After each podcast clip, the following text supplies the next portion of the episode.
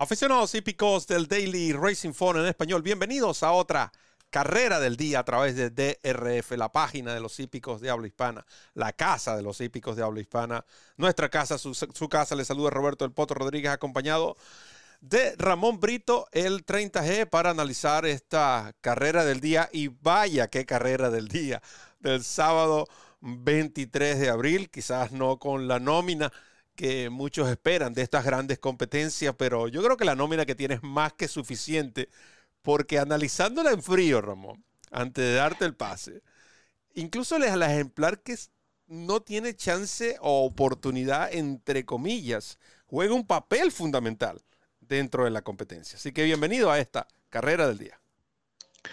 Gracias Roberto, un abrazo y un abrazo a todos los amigos que nos sintonizan a través de la plataforma de YouTube de DRF en español, la casa de los hípicos de habla hispana, nuestra casa, su casa y de nuestra parte, bienvenidos a este nuevo episodio de la carrera del día en nuestro idioma.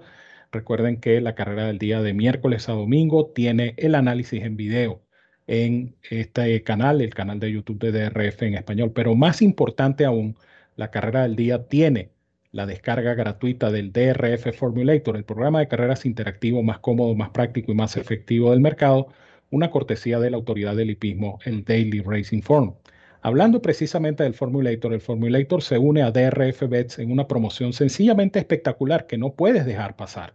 ¿Por qué? Porque puedes duplicar tu primer depósito de 250 dólares utilizando el código DRF Espanol. Repito, DRF Espanol para duplicar tu primer depósito de 250 en DRF Bets. Recibes además un bono de entrada de 10 dólares. Y por si esto fuera poco, recibes créditos para descargar programas de DRF Formulator, programas completos.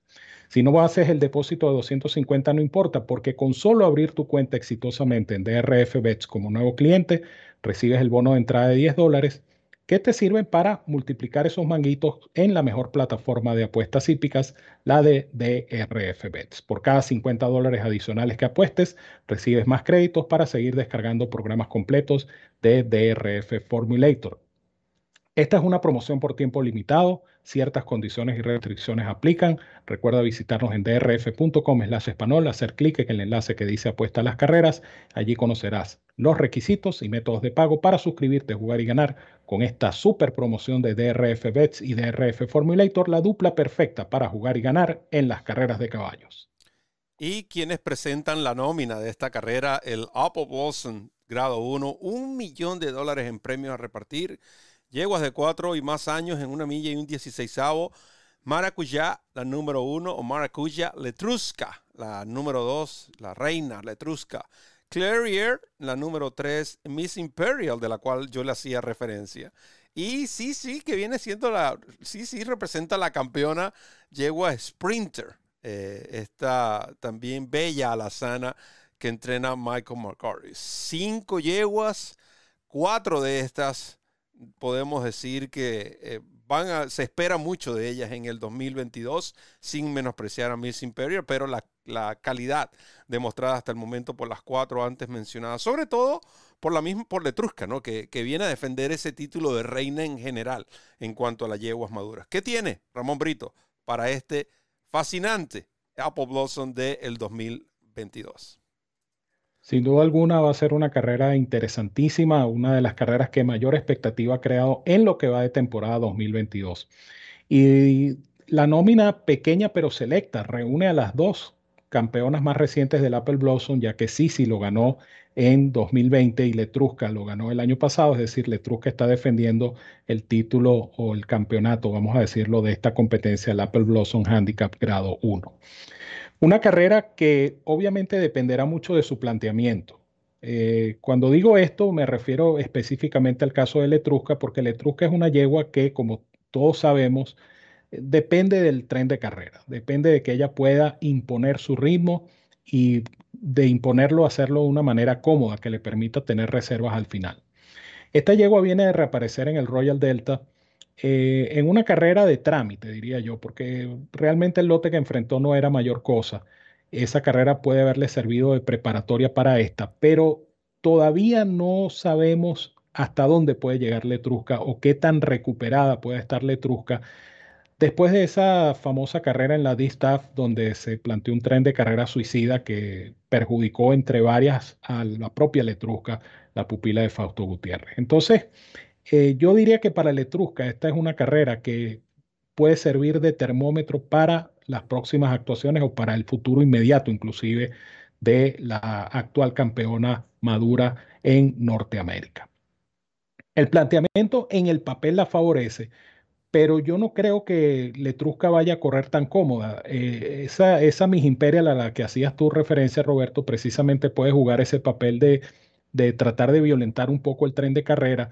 E incluso la misma Sisi eh, no va a correr tan lejos de la punta. Yo creo que Víctor Espinosa va a tener la obligación de poner esta yegua temprano en carrera para, en teoría, no dejar escapar a Letrusca. Yo eh, voy a estar con Clarier, la número 3, una yegua que estoy siguiendo desde hace varios meses. Era mi, mi selección en la Brioscoff Distaff y bueno, quienes puedan ver el video, vean el video y observarán cómo esta yegua entra en la recta final por, yo no sé por qué línea, 11, 12, 13, qué sé yo.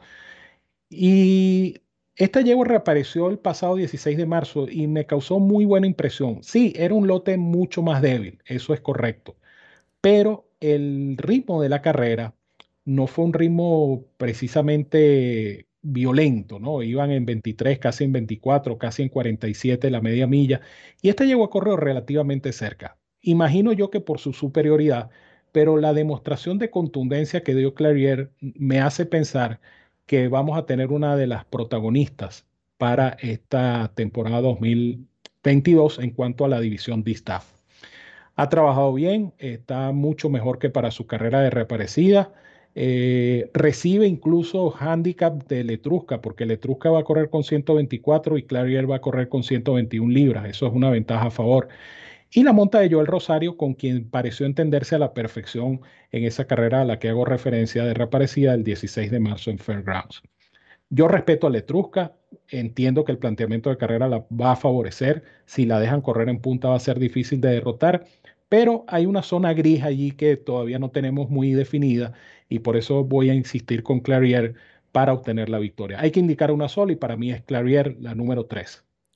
Allí tienen la información de eh, Ramón Brito cuando vemos de nuevo la nómina de esta competencia. Participan cinco Marcus, Letrusca, Clarier, Miss Imperial, CC en esta edición del Apple Blossom del 2022. En lo que al, mi pronóstico uh, respecta, estoy de acuerdo, eh, yo voy a indicar a, Clarier más porque estamos, acá hay que separar lo que es lo sentimental con el handicapping. Este programa es un programa de handicapping. Eh, siempre se ha respetado. Por ejemplo, yo puedo ir yegua, yegua. Recuerden que Mark derrotó nada más y nada menos que a Malatat a la campeona tresañera.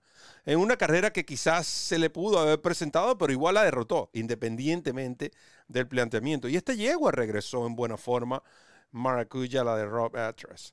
Luego tenemos a la mencionada Letrusca, la campeona Letrusca, una yegua súper transformada. Eh, yo en lo que a la condición física, yo no tengo la menor duda de que Letrusca quizás, quizás hoy día físicamente eh, luce mejor que nunca. En cuanto a peso, en cuanto a musculatura. Ahora, ya el millaje es diferente. Eso hay que respetarlo.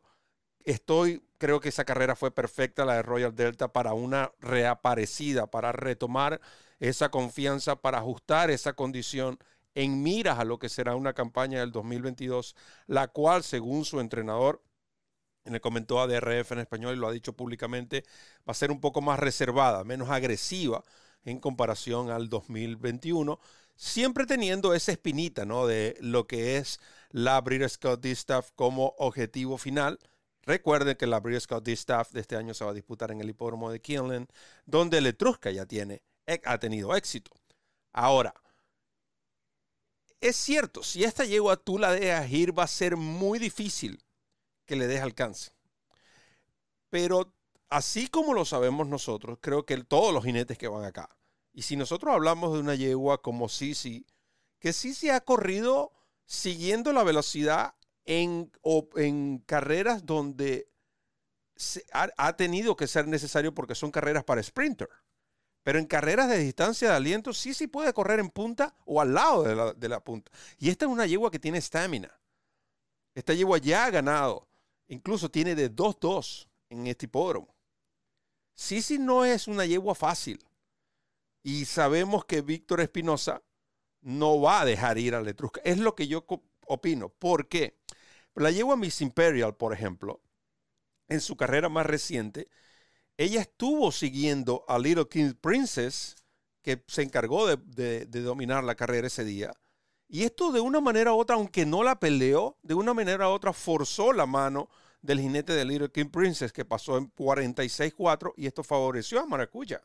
Quizás ese efecto de no tenerle esa velocidad como la que tiene Letrusca, pero sí de una manera forzar la mano de José Ortiz y no dejar que relaje a Letrusca es el papel que puede jugar Miss Imperial.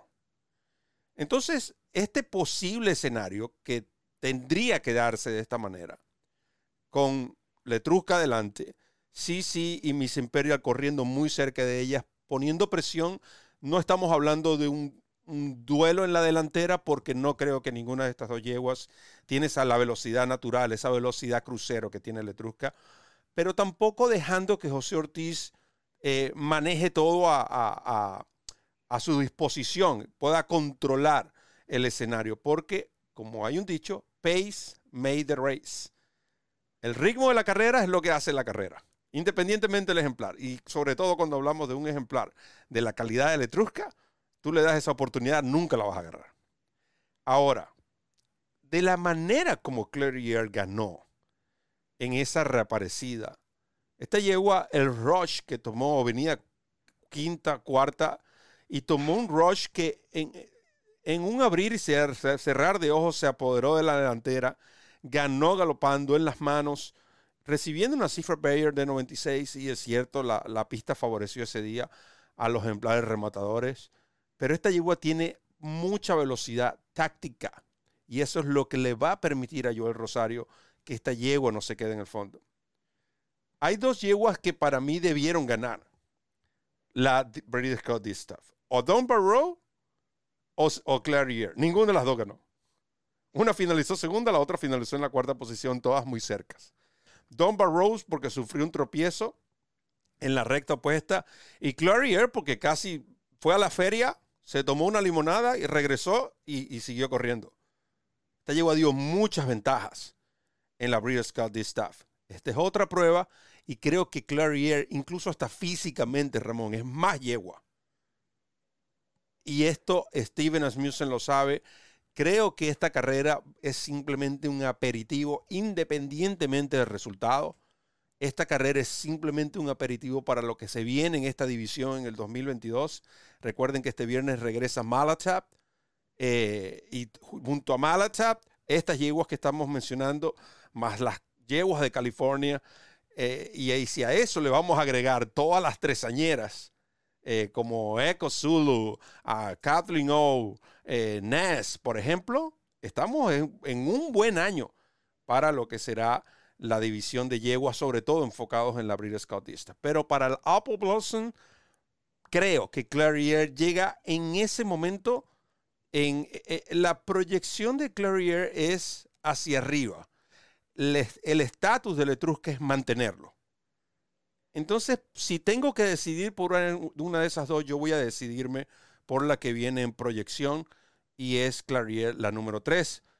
Me gustaría realmente, estaría feliz que Letrusca gane sentimentalmente, pero si tengo que irme al handicap, ser profesional y ser responsable con los fanáticos, creo que por el planteamiento de carrera Clarier la llevo a vencer. Ramón Brito, con la despedida. Así es, bueno, un análisis muy completo de esta competencia, que es el análisis con que cuentan ustedes de miércoles a domingo aquí en DRF en español. Recuerden que la carrera del día está disponible de lunes a lunes. En drf.com tienen la descarga del Formulator, pero repito, de miércoles a domingo cuentan con este apoyo en video. Así es que no se pierdan nuestros videos, no se pierdan la carrera del día y no dejen, por supuesto, de descargar el Formulator, el programa de carreras interactivo más cómodo, más práctico y más efectivo del mercado, una cortesía de la autoridad del hipismo, el Daily Racing Form. De mi parte les digo como siempre, los quiero mucho y los quiero de gratis. Fuerte abrazo para todos donde quiera que se encuentren. Cuídense mucho, sobre todo que disfruten de esta interesantísima carrera y nos seguimos viendo por acá en la carrera del día. Gracias Ramón, gracias a todos los fanáticos que van a disfrutar de este análisis, que nos van a escuchar en el podcast y sobre todo aquellos que van a descargar la mejor herramienta para analizar una carrera de caballos como lo es el Formulator, el del Daily Racing Form. En nombre de Ramón Brito del 30G, quien les habló Roberto El Potro Rodríguez. Solo me queda decirles que disfruten de esta carrera del Apple Wilson grado 1 y que recorran la milla extra. Hasta el próximo programa.